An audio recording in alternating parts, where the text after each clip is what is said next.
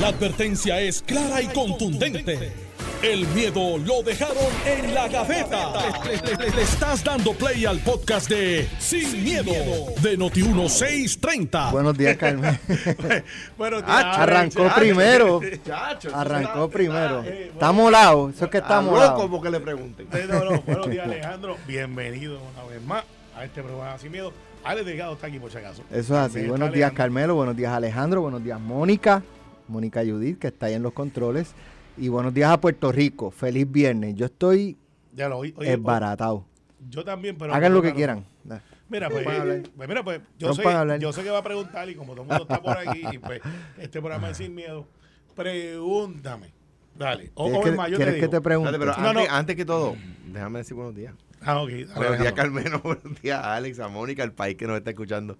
Encantado de estar aquí con ambos y listo para ver que te pregunten. Pues mira, no, no, pues me voy a autopreguntar. No, no. Hola, Oye, ayer fue el primer día del juicio de, de Ángel Pérez. Eh, me indican que Oscar Santamaría podría sentarse tan pronto como hoy, en Hoy. la tarde, a testificar. Pero si no es hoy, va a ser el lunes temprano. Eh, y ese es el testimonio más esperado de este juicio, porque es la persona eh, que le dio el dinero eh, a Ángel Pérez. Ya de eso no hay duda, de que Ángel Pérez recibía dinero Ya el abogado de Ángel Pérez Osvaldo Carlos ha lo dicho. exacto. Entonces, eh, es como discutíamos, eh, yo, yo le preguntaba, yo preguntaba ayer, ok, ¿cómo, si tú sientas a Oscar Santa, ¿quién puede validar que el dinero era como parte de un esquema de, de soborno? El- el- ¿Qué testigo podría decir eso? Oscar Santa María. eh, ¿Qué, qué testigo podría contradecir eso? Ángel Pérez. ¿Se sentaría Ángel Pérez a declarar? Hay que. Yo. Porque Mm. allá ya hay una admisión de Ángel Pérez de que violó la ley. sí, pero ya no hay una admisión que cogía no ley por debajo de la mesa para la campaña. Entonces, imagínate que la primera pregunta, ¿alguna vez usted ha delinquido? Tú habiendo admitido que cogiste chavos por debajo de la mesa para la campaña. Y la, y la, Porque los chavos son por debajo de la mesa, no se reportaron, no sé, ¿sabes? Interesante Es complicado. eh, Claro, Interesante a, el a punto cuya pregunta, Entonces- a cuya pregunta eh, eh, Él diría que no. No, es que, pero es que espérate, es que yo hubiese saltado esa objeción, eso no tiene que ver con este caso. Pregúntale de este caso. Pero anyway, el, el, eh, pero- porque es prueba de reputación y yo no he abierto la puerta. Pero anyway, son, Sí, lo Nah, que, lo que pendejada pasa, lo- Entiendo, lo- entiendo. Lo, lo que, lo pasa es que como único, como único tú puedes atender el asunto de, de Oscar Santamaría es minando su credibilidad. O sea, tú tienes un testigo. hay que ver cuál va a ser el contrainterrogatorio de Osvaldo Carlos. Claro. Es lo que, Porque, ok, se va a sentar Oscar. y para a- saber si va a ser necesario sentar a Ángel Pérez. Pues, eh, o a otra persona. O, o otra persona. Por ejemplo, por ejemplo, por ejemplo, que a Oscar Santamaría se le dieron contratos por dos millones de pesos, algo así leí. Que se alega. Pero, pero ah, déjame hacerte, porque me quedé con la espinita esa, de- y estoy de acuerdo contigo. O sea, que, que se- sería una objeción y con toda probabilidad con éxito. Quizás. Con ¿verdad? éxito, Seguro. Hay- es verdad. Pero- Pero, pero, ¿por- sí, por sí podría. Explica eso bueno, con porque, éxito. porque si tú le preguntas a Ángel Pérez, se- sentado como usted ha delinquido alguna vez, pues, Eh, ¿cuál eh, es la eh, pertinencia no, no es pertinente de que este tiene que ver con este caso? A menos que ya que haya in- que hay- alguien ha ido sobre el carácter. de él, que Por eso- haya- por eso es si- que te si dije- la defensa ha abierto la puerta. Pero, pero sí la, la fiscalía puede en las argu- argumentaciones finales sacar todos los recortes este, y, y impresos de, de Sí. páginas de internet. Miren, este hombre es capaz de delinquir. No, lo que y mírenlo pasa- aquí, él lo admite No, que es un... Exacto, o sea, lo que y- pasa es que en este caso, la, la, porque la argumentación del fiscal para que se le permita la pregunta es que ya su abogado lo admitió. O sea, ya, ya está en sala. entonces decir, bueno, yo, yo, yo soy capaz de delinquir, pero en lo estatal, en lo federal, yo no me Ni- atrevo. Ni, pa. Bueno, de- de- ¿Usted no, nunca no esa No, frase no, se vaya, no se, no, ¿Usted no, nunca no ha se vaya para el, te no se vaya para el monte. Son, No eh, se vaya eh, para el es inverosímil. No, no, pero O sea, mira, mira. Pero creo yo que el- el- la admisión de que a nivel estatal eh, cometió un acto ilegal, pues pone en la psiquis del jurado que esta persona, este acusado, sí es capaz de Lo que Y- no hay double jeopardy. Aquí no, No. aplica Sánchez Valle. Porque son los mismos hechos, pero otro delito. Correcto, Tú no puedes acusar de los mismos hechos y el mismo delito. exacto. Pero es otro delito. exacto. sea, Puede ser no hay- acusado en los dos. Aquí no hay double jeopardy. Aquí no hay doble exposición. Ten- tengo, tengo que analizarlo un poquito mejor porque Ahora, se puede levantar la defensa de que, en es ya pasaron pruebas sobre eso. Sí, no, pero no sobre ese delito. Pero en lo que pasa es que si lo incluyes dentro de la comisión. Es que no es un delito menor incluido. expuesto, sí. No, no es un delito menor incluido porque son, son leyes distintas. Sí, pero tú puedes tomar. es que es una, tú- una ley estatal y una ley federal. Sí, pero tú puedes ser la federal, tomar este conocimiento de una ley estatal en violación y dentro de ese mismo cadena de evidencia de delito, decir, este sí, hay un delito estatal, pero hay una jurisdicción federal y me lo traigo. No lo pueden encontrar culpable del delito estatal en la, en la, en la, en la federal si, el, si la federal no codifica el delito. No hay delito sin ley. Pero, pero lo que pasa es que en ese, como te digo, que uno está dentro del otro. No, en este caso no. No es un delito Eh, menor eh, incluido. Es que no tengo, no, te- no tengo todos los elementos para decirte si sí ni no. Pero en la, en la hermenéutica del derecho es, yo puedo tomar consciente que hay una violación que dentro de la comisión de los delitos por el cual se le está enjuiciando, hay uno estatal que yo lo traigo como parte de la, de la cadena de evidencia de que se cometió un delito. O sea, por ahí que voy. Pero no tengo la... no yo te- creo que no hay doble exposición. Yo creo que el Departamento de Justicia tiene que estar refiriendo Bueno, sobre el delito eh, estatal. y, y- y- y entonces tendría que levantar la defensa de double jeopardy. Bueno, ahí, pero es eh, que con las argumentaciones la misma co- este, oficina contraelectoral ya puede.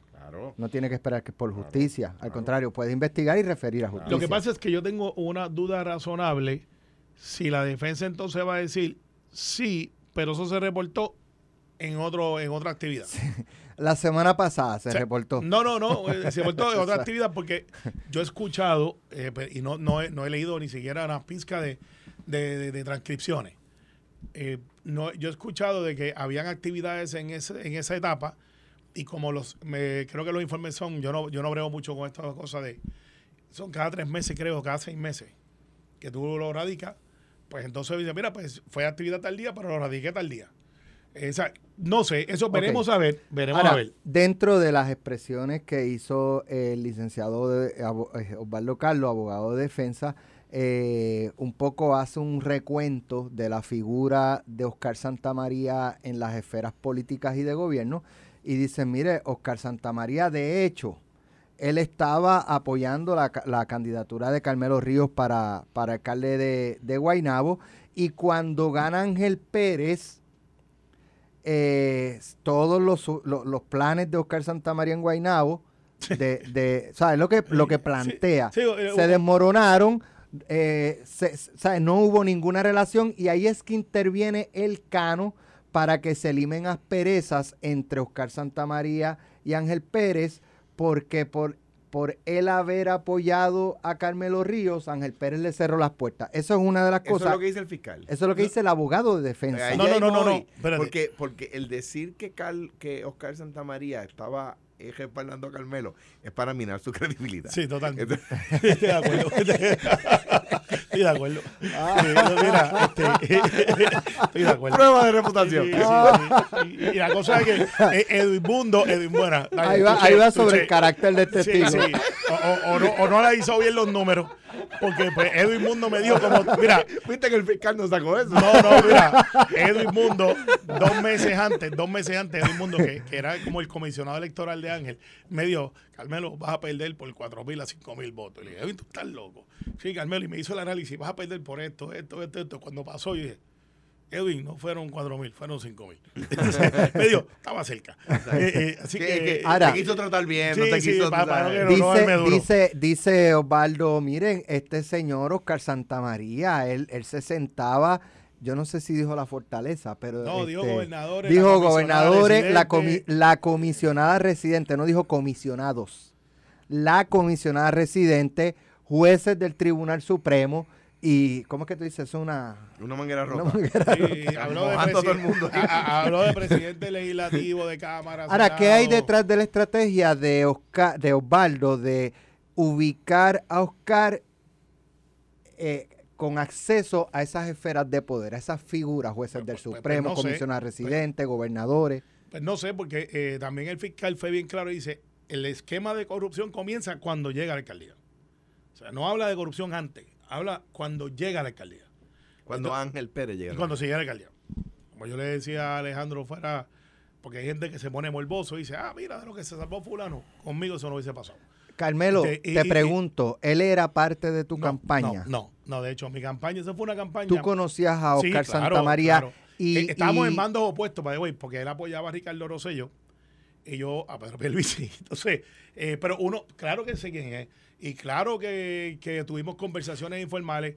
De hecho, Y dentro de esas conversaciones informales, él te hizo algún Ninguno, approach de ninguno. contrataciones en el municipio, de mira, este, si, si tú No. ganas, este, yo puedo, me gustaría hacerte una propuesta o tengo esta propuesta. mirándote a los ojos, no. Nunca. No. Esa fue una campaña que yo, yo monté eh, la estructura de Estadistas Unidos, que era no política, no, no, no eleccionaria política para establecer una base dentro del PNP. eh, porque irónicamente yo soy de Guaynabo, pero yo no tenía una base en el PNP porque pues eh, Héctor O'Neill tenía un grupo bien cerrado donde pues como muchos alcaldes de esa etapa eh, eran bien celosos con su estructura política.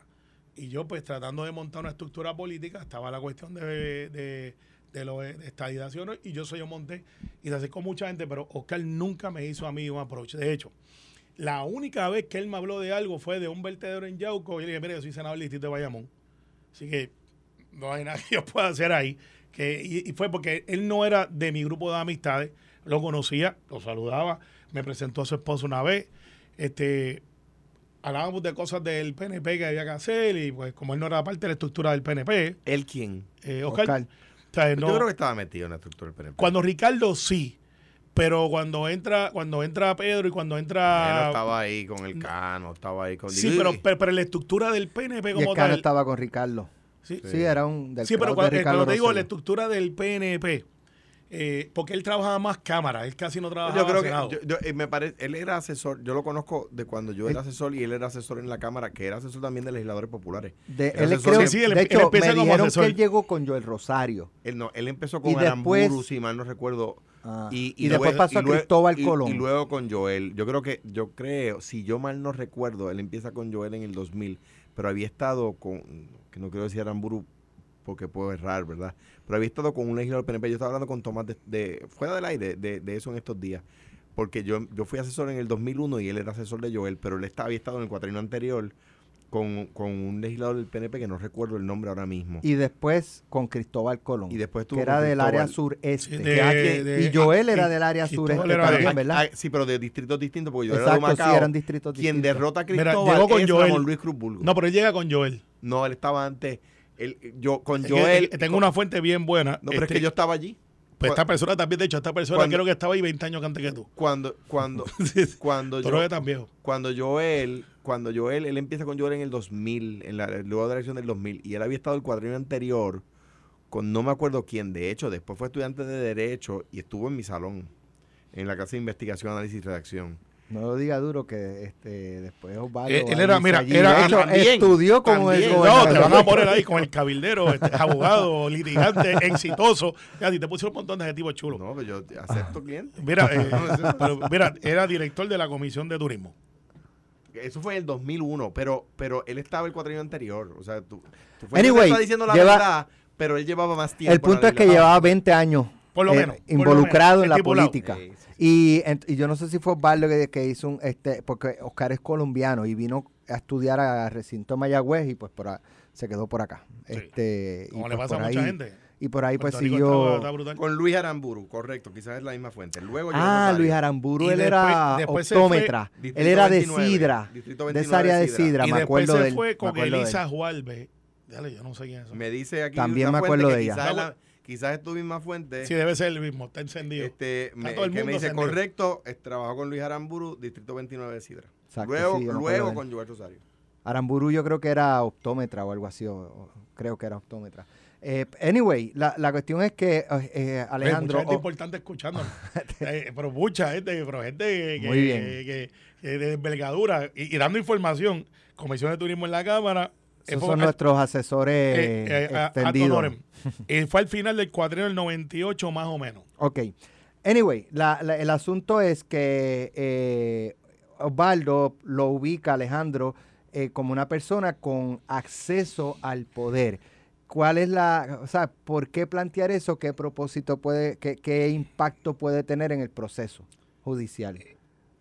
O sea, me parece a mí que de nuevo, lo que está diciendo el, el- la defensa es, mi cliente no es que tenía acceso a, a- me parece, ¿verdad? A mí, a Ángel Pérez porque le pagaba, porque mi cliente tiene acceso a la Corte Suprema, tiene acceso a la comisionada residente, tiene acceso a legisladores y alcaldes, eh, y no vengan aquí a decir, eso es que le paga a todo el mundo. Me parece a mí que lo que está diciendo es, él no necesitaba pagar para tener acceso, él tenía acceso y estaba bien conectado.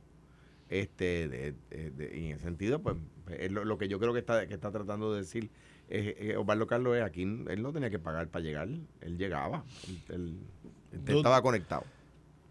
Puedo ver tu ángulo, pero eso no va. Es que no veo otro. Eh, eh, es, que pues, yo no estoy llevando el caso, pero cuando tú tenías testigos, y yo llevé casos de esta clase de casos, llevaba casos criminales. Y cuando tú tenías, por ejemplo, un testigo que estaba acusando, que estaba diciendo, no, es que yo vi a Alex que hizo, fue de, de punto A a punto B, tú decías, ¿y Alex podía ir de punto A a punto B? O Alex podía observar de punto A a punto B, que eso se da mucho en los casos de droga. No, porque yo observé a 100 metros de distancia una bolsita blanca que parecería esto y lo otro, y que las pruebas de campo, o sea, que era como el estereotipado, o sea, no fallaban, era como que... el la testimonio siempre. En la academia era, oye, todo el mundo habla igual, estos muchachos, y hasta hacían la misma pausa y todo.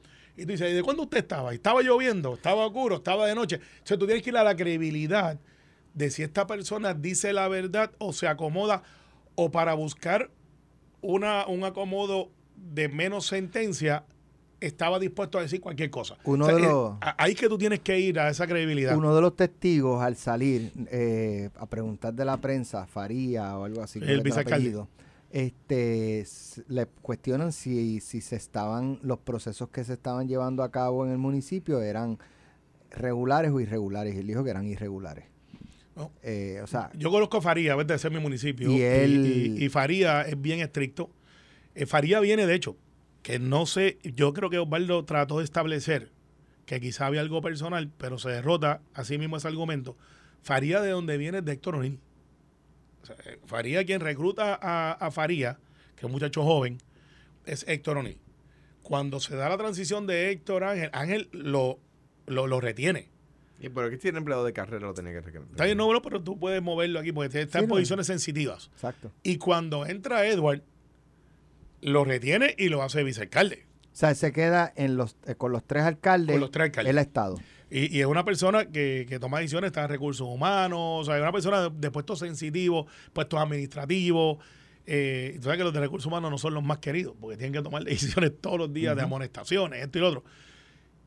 Y, lo que plantea de lo que pude leer, sin haber visto la evidencia, ahora digo yo, como dice David Colón, especulando, es que habían unas órdenes de cambio. Pero olvídate las órdenes de cambio, porque las órdenes de cambio se dan en todos los proyectos. Yo no he visto uno, y si alguien lo tiene, por favor, enséñamelo. Que diga, vamos a hacer esto, y de vuelta digo, ah, mira, by the way. Hasta en las en las remodelaciones de o arreglos de la casa. Oh, usted que se comienza, usted comienza haciendo una cosa y a oh, mitad cambia. Ahora mismo, que se luce. ahora mismo no está viendo órdenes de cambio, creo que sepa. No. No, porque no hay permiso. Ah, bueno, eh, chicos, estate quieto. Es más, mira, vámonos a la pausa, que este está hoy. Estás escuchando el podcast de Sin, miedo, de Noti1630. Bueno, ya estamos de regreso. eh, ayer. El de pelota hoy. Nos vamos a preguntarle eso. Con México. Con México. Pregunta, pregunta. ¿Quién va a pichear? A, lanzar, porque pichear eso es de Jayuya, eso es un disparate. ¿Quién va a pichear? ¿sabes? Pichear es cuando yo te pregunto algo y, yo digo que me da tú te vas a buscar café. No, cuando tú me preguntas algo, yo hago. Eso es pichear. Pero ese es bien puertorriqueño. Vamos a pichear. Mira, eh, de nosotros Stroman, eh, mira, Stroman. Eso, eso es de Guaynabo. Eso es de Guaynabo, exacto. Obviamente es de Guaynabo. De ahí, del barrio Cantagallo, donde soy yo. No, y de allá va a ir a, pichar, a, mira, ahí va. Ahí va. Bien, ahí va. eso, cae solito. Eso se pega. Él cae solito y en poco tiempo. Mira, era en los primeros tres entradas, como va a ser un duelo de pitchers, o de lanzadores, eh, creo que Puerto Rico tiene mejor bateo. Creo que México tiene un equipo que no es superior a Puerto Rico, pero ya vimos que el equipo de República Dominicana en papeles era muy superior al de Puerto Rico, según los expertos, y vino a Puerto Rico y le dio una catimba.com. Yo fui esta mañana a llevar a un amigo de infancia eh, que dejó su, su, carro en casa, entonces lo fui a llevar al aeropuerto porque va, va para el clásico con su esposa. Hay un detalle, su esposa es mexicana. Uh. Joel no lleva Yo ni pregunté en el no camino. voy al parque. Yo ni pregunté en el camino. Si te quedes por ahí por San nada no de juego. No es de placer. no, no es de de placer. Porque tú puedes ganar y cuando estés va a celebrando. estar uno en una esquina de- del estadio No, no, es y el otro en la otra Eh, de esquina. momento gana Puerto Rico, como espero que gane, y sientes un balde de agua fría que te da en la cara. Y dices, ¿qué tú haces? Entonces, Bueno, eh, hoy lo que digo es que hoy y mañana se, no, no se come taco, se come mofongo otra vez. Pero si no, tú no tienes problema en comer tacos. Eh, bueno, en esta ocasión sí tengo Sí, problemas. mira, yo soy un hombre de fe. Que Yo en sea- gastronomía, que yo no la mezclo con el deporte por eso mismo. No, yo, yo soy un hombre de fe. Que sea lo que Dios quiera. Que gane Puerto Rico y que pierda México. Eso es lo que va a pasar con la designada procuradora de las mujeres, que sea lo que Dios quiera. Diache, este, es que ustedes son así. Fue a vista ayer. Sí. eh, vamos, fue- vamos a hablar de eso. Vamos a hablar de eso. Alejandro, tú primero. Mira, leí la ponencia de la procuradora. Yo creo que, yo creo que sin duda alguna, en los méritos, tiene la capacidad y tiene la experiencia, como dijo ella misma. O sea, yo creo que en los méritos nadie puede negar que tiene la, la experiencia y que tiene la capacidad. Y eh, el gobernador la designó, el gobernador no es de mi partido, ella no es de mi partido. Pero la pregunta es, ¿tiene la experiencia? La tiene. ¿Tiene la capacidad? La tiene. Pues entonces, ¿por qué votarle en contra del nombramiento del gobernador? Entonces, ¿qué pasa?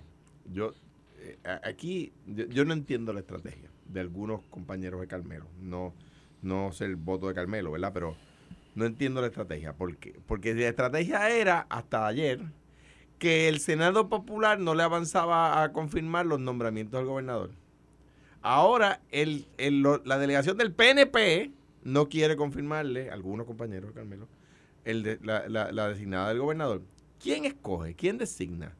El gobernador con consejo y consentimiento del Senado. Ah, pues fenomenal. ¿Tiene la capacidad? Yo creo que nadie puede decir que no la tiene. ¿Tiene la experiencia? Yo creo que nadie puede decir que no la tiene. Ha defendido a las mujeres, ha- se ha dedicado su vida a la defensa de las mujeres. Yo creo que nadie puede negarlo. Ah, que una vez hubo unos señalamientos y ella dice que fueron contestados y toda la cosa. Pero porque hay que tener cuidado porque ven acá. Eh, eh, la- las oficinas de todos los senadores de- del PNP están libres de señalamiento.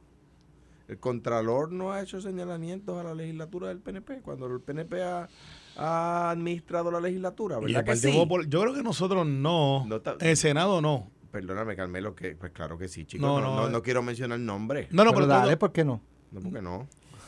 No quiero mencionar nombres, pero han, han- han acusado gente. Ah, no, pero, pero, pero de, de cu- cuando se hace auditorías de administración, que eso que- claro, pues, de- pues, eh, lo que pasa es que no puede, yo creo que quien ha sido auditado y ha tenido señalamientos que ha contestado, no puede venir a decir que no va a votar por ella porque ha tenido señalamientos que ha contestado.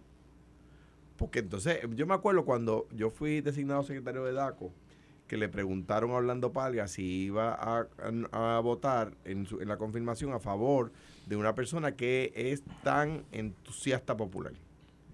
Y, él, y, él, y Orlando Palga dijo sabiamente, si ser entusiasta de un partido ini- va a inhibir la, la- la posibilidad de servir a alguien, yo estaría inhibido. Porque yo soy entusiasta de mi partido, dijo Orlando Palga. Este, eh, pues, ella ha tenido señalamientos, pero igual que los ha tenido la legislatura del PNP, cuando el PNP ha, dominado la legislatura, y los ha contestado. Pues, ¿Tiene la capacidad? La tiene. ¿Tiene la experiencia? La tiene. ¿Ha defendido a las mujeres toda su vida? Ha defendido a las mujeres toda su vida. A que la administración de hogares hubo una vez un señalamiento y ella allí en vista dice, mire, yo lo contesté y esta fue la respuesta. Pues ya, yo creo que de nuevo yo no puedo, no le corresponde al, go- al Senado designar, le corresponde al, al, al, al Senado evaluar la designación del gobernador. Ok, déjame entrar por ahí.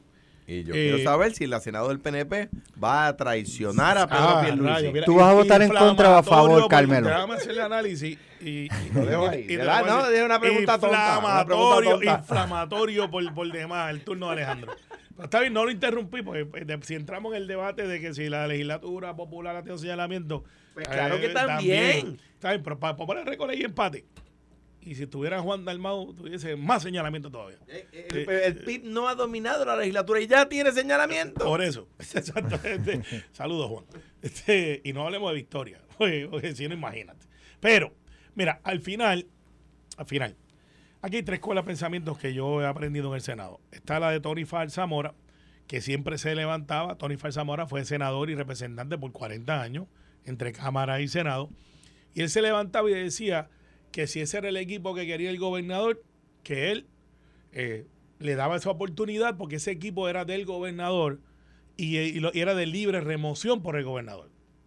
Y, y por lo general Tony Fass votaba a favor de los nombramientos. Esa es una escuela de pensamiento. La segunda escuela de pensamiento, la de Kenneth McClintock. Estoy usando números, este, eh, eh, nombres para que la gente vaya. Kenneth McClintock, que para mí es una de las personas que más sabe de gobierno eh, y mentor mío, tengo que decirlo, yo lo consulto muchísimo para asuntos que yo uno dijo, Kenneth, ¿qué tuve aquí? Dice, ah, en 1967 pasó esto, lo otro. Kenneth es una enciclopedia. Dice, el gobernador busca el mejor talento disponible. De hecho, esa escuela le explicó ayer aquí en Noti1 con Carmen Joven. Ujú.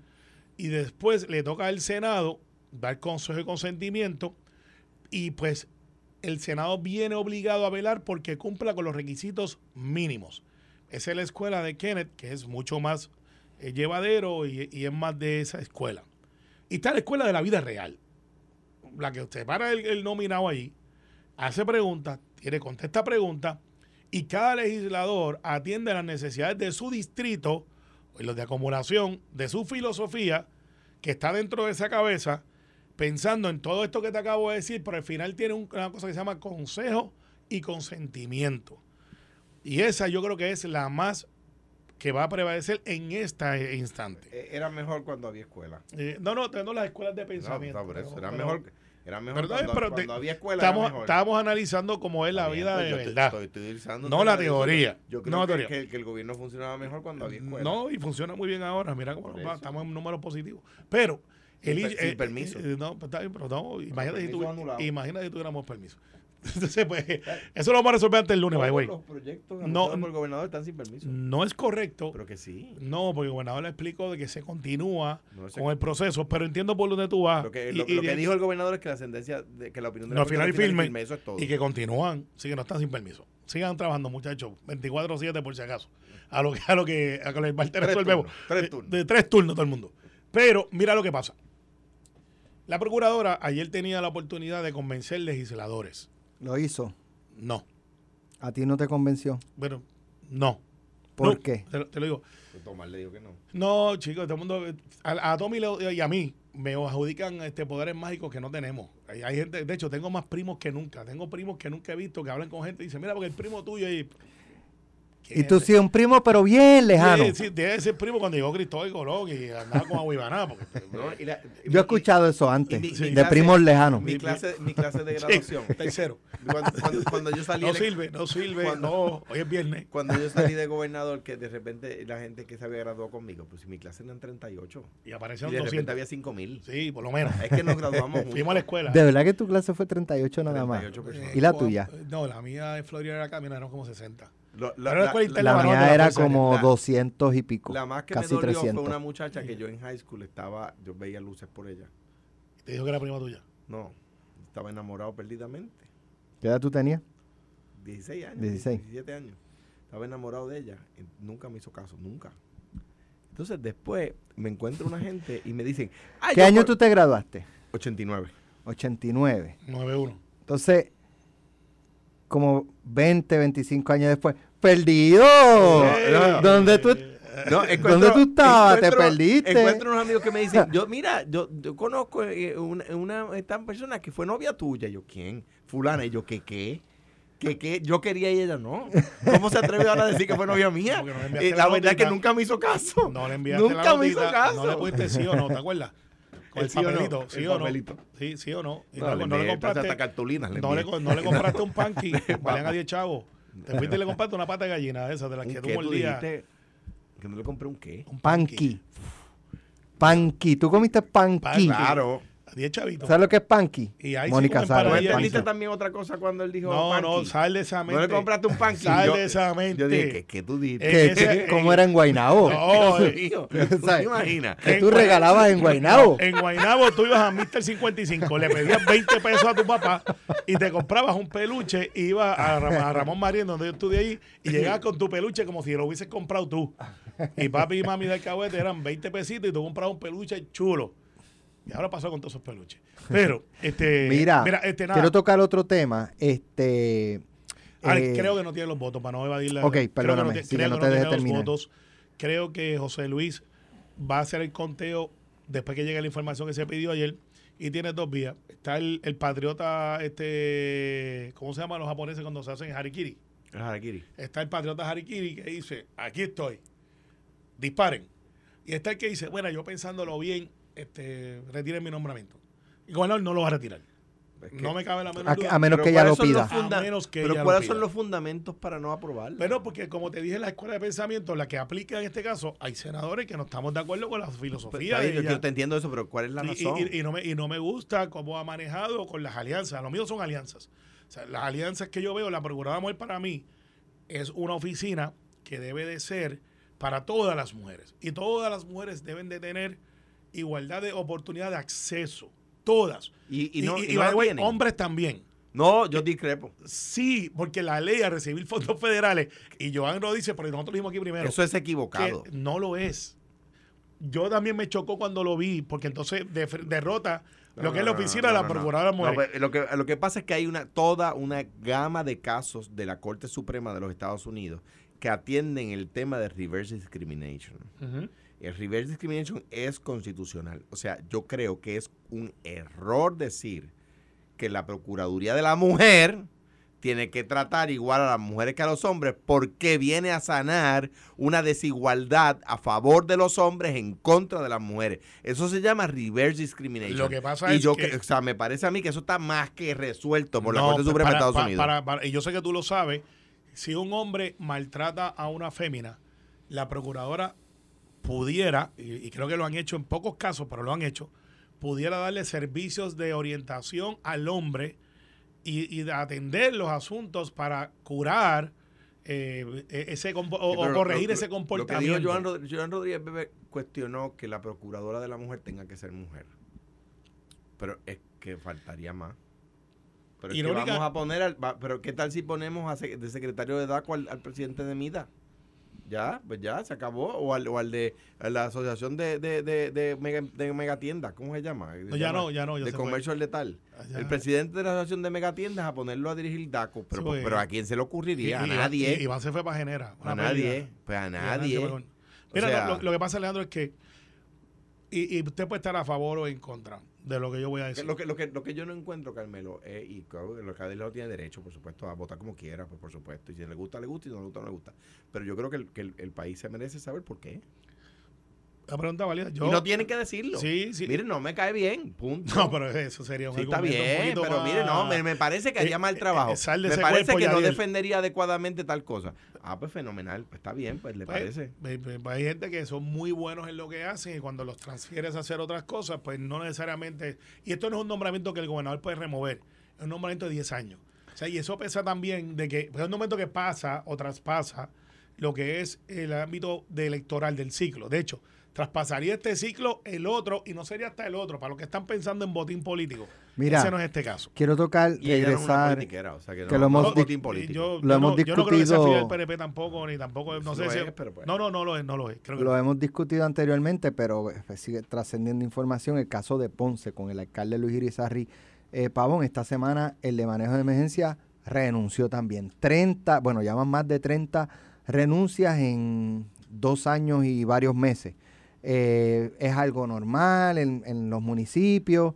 Eh, de hecho, eh, cuando discutimos hace dos semanas lo de la renuncia del licenciado Emanueli, Rolando Emanueli, yo mismo decía, pero, pero ¿qué puede hacer el alcalde? O sea, ¿qué puede hacer el alcalde? Mandar a callar, que tú, tú decías, pero ¿cómo va a mandar a callar a, a la mujer si es No, no, a su esposa?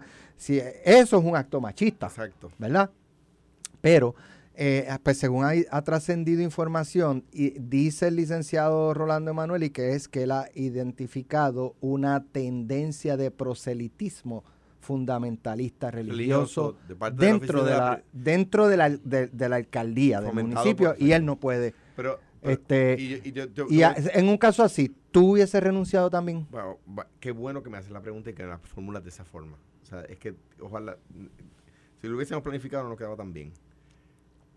Si yo no estoy de acuerdo con los procederes de un cliente, yo le renuncio al cliente, pero y Yo tengo el libro de evidencia de Rolando Emanueli, lo respeto como profesional, extraordinario profesional, pero yo no puedo poner una carta y hacerla pública diciendo por qué le renuncié a mi cliente, porque entonces falté a mi deber con mi cliente.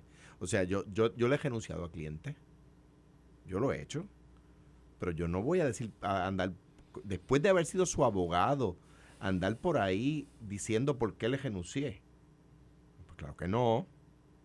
O sea, yo creo que es que yo, yo discrepo del proceder. O sea, si, si, el, si el licenciado no estaba de acuerdo. ¿Tú entiendes que no fue ético Yo, hacer yo- eso? yo no, yo no voy a analizarlo desde la perspectiva de los cánones. No lo voy a analizar desde la per- perspectiva de los cánones. Pero yo no le renuncio a un cliente y voy a andar por ahí vociferando porque le renuncié. Pero si no estoy de acuerdo con la persona que me pagaba un, un salario o me pagaba un, ¿verdad? un contrato, no voy a andar por ahí diciendo, ah, mire, le renuncié por esto, por esto, por esto, por esto, y lo voy a decir públicamente, cuando por esa razón mi cliente está en la parte de abajo de la, de la, de la rueda públicamente. Yo creo que eso no está bien. Eh, eh, Eso sirve para, Yo- para yo- tu cliente dar armas a sus detractores para que le den más duro. A la pregunta tuya, si yo por esas razones hubiese renunciado, sí. Sí, si mi, si mi cliente, yo tengo, yo tengo clientes que son fundamentalistas religiosos. Bueno, déjame ponerlo de esta manera. Yo tengo clientes que son de, de filosofía religiosa archidistinta a la mía. Tenemos en común que somos cristianos, el, el- el- el- eh, amar al prójimo sobre todas las cosas y el prójimo como a ti mismo. Y como eso es lo fundamental, este, pero yo tengo clientes, yo tengo clientes que no son cristianos, que son judíos. Pues, pues fenomenal. Ahora, si la, la función de mi cliente es una función pública, como la del alcalde de Ponce, y hay cosas allí que yo veo que va, que con, con las que yo no puedo servirle bien como abogado a mi cliente, tengo que renunciar. Ahora, pero déjame, déjame dar otro ejemplo, Alex. Carmelo fue abogado criminalista. Yo he llevado casos criminales, pero en realidad muy por excepción, ¿verdad? Yo no estoy de acuerdo con el trasiego ilegal de drogas. Yo lo he dicho aquí, yo creo, una- tengo una manera un poco drástica de meterle mano al problema, ¿verdad? Pero yo he llevado casos de droga como abogado. Yo he llevado casos de droga. Yo he llevado... ¿Cómo, cómo es que tú dices? Estoy buscando clientes. Yo estoy buscando, pues claro, acepto clientes. Acepto clientes. Este, no, no doy el, el número de la oficina por el micrófono para que Raymond Totti no me cobre. No, pero por ahora corrimos te pero, descuento. pero, pero yo he llevado casos de. Yo no estoy de acuerdo con que la gente guíe borracha, por supuesto que no. Y, y, y trato de. No, no, no encuentro más maneras de enfatizárselo a mis hijos. Pero he llevado casos de driving under the influence, pues claro que sí. Pues yo soy abogado, me dedico a llevar casos. Pues, y, y Rolando y tanto, todos los. Rolando es un gran abogado. Entonces, ah, eh, o sea que yo he llevado casos de conductas con las que yo no estoy de acuerdo. Pero mi deber es representar al cliente. Ese es mi deber como abogado. Eh, yo creo que si él hizo sus buenas funciones y que eh, no podía representar adecuadamente al cliente por las cosas que estaban pasando, pues sí, debía renunciar. Ahora bien, a- publicar por ahí por qué y, poner... yo creo que... Mira, Carmelo, eh, se está hundiendo el barco de la administración de Luis Irizarry en Ponce, está tragando agua al alcalde. Creo que tiene Yo problemas, pienso que no. Creo que tiene problemas políticos. Eh, esto va a llevar a una primaria posiblemente dentro del propio Partido Popular para la alcaldía. Creo que la gente que él trajo eh, no funcionó. Eso pasa. Eh, y él no, ha sabido manejar la situación en, en Ponce, que es diferente al resto de la isla. Yo viví en Ponce. Eh, Ponce es de, hay en Puerto Rico como cinco o seis pueblos que son bien regionalistas. O sea, es bien regionalista. Y Ponce es uno de ellos. ¿sabes? Ponce, eh, eh, esa noticia de la gente renunciando para acá no es como si pasara en Guaynabo o pasase quizás en Bayamón, que son ciudades más grandes. Eh, se, se riega. Y, y tienen eh, un sinnúmero de periodistas y emisoras allí locales que se escuchan muchísimo. Noti Uno uno. también. Noti uno. Eh, 910 AM. Lo que te quiero decir con esto es, está haciendo agua La más que política. se escucha en Ponce, Eh, sin duda alguna. Eh, es- se está, está haciendo ahí está, ahí está Moura, ¿verdad? Está- es, es- es la en Ponce lo que se habla es que el alcalde no debe de ir a reelección según la gente allí. Ese es el sueño del PNP. No, no, no, al contrario, yo quiero que lo dejen. Eso es como cuando me dijeron que Yulín iba a correr y dije, por mira, favor, Dios, regálame mira, alcalde, eso. mira, mira, Este, mira, eh, eh, eh, Carmelo, dije No, no. alcalde. Mira, Carmelo, No, no, yo- los hay- PNP hay- hay- de Ponce están con Irizarry Pavón. No, están con Los Pablo Colón. PNP de Ponce Y- están y- con y Irizarry mu- y Pavón. mucho popular con Y Pablo yo Colón. jangueo con ellos todos los weekends Pero- y pero- están con pero- Irizarry pero Pavón. te lo dicen después que se por dan un par el de cambio, por el sobrio. cambio que ha habido en la ciudad. No, mira, eh, Por el cambio positivo que ha habido en la ciudad. Estuve que- en la ciudad hace poco. Mira, tengo que decirte que yo veo problemas políticos ahí. No veo nadie del Partido Popular, excepto Alejandro, con un salto patriótico hoy, antes de irnos. que ha dicho, lo defiendo. Todos los demás han dicho, pues fíjate, voy por el bypass de Ponce y ninguno se para allí al Es más, te digo más, te digo más. Ninguno. te Todos digo pasan de está largo. haciendo- yo nací en Ponce, mi papá era de Ponce, yo soy de Cuamo, mi papá era de Ponce. Arregla eso. Mi papá era, no, y, y, pues, y además yo soy de Ponce también porque pues, eso es parte de Cuamo. Pero, o sea, tú eres pero- español, pero- puertorriqueño, ciudadano americano, coameño Lo, lo y dicho, ponceño. lo has dicho, lo has dicho bien, fíjate, igual que tú eres puertorriqueño y ciudadano Americano, americano. sí, sí. No dijiste que eres Eh, americano. No, pero salí, Pero, salí, salí, va bien, salí- va bien, va. Nací en Santurce, way. Ve, Eso de que el equipo nacional de Puerto Rico esté jugando te tiene, te tiene ya de vuelta, Yo voy, yo voy de a vuelta ello, a casa. pero, pero, pero poli- eh, deportivamente somos nación. eh, Oye, y con políticamente eso no partido coligado, tú puedes correr por el PNP y por el PIB. No, no, eso sería. Eso, es- ¿Puede? eh, no, sí, mismo. Bueno, en teoría. Puede, seguro. Sí, pero, pero Juan este trató de hacerlo para el PNP y nosotros Bueno. le enviamos return to sender a su no. Gracias Carmelo, gracias Alejandro, excelente fin de semana, el mayor de los éxitos para el equipo de Puerto Rico. Y, y gracias a México por noche. participar. Gracias a México por participar, los queremos. Híjole. Que gane Puerto Rico o pierda México, cualquiera de las dos. Cualquiera de las dos. Esto fue, el podcast de Sin, miedo, de Noti1630. Dale play a tu podcast favorito a través de Apple Podcasts, Spotify, Google Podcasts, Stitcher y notiuno.com.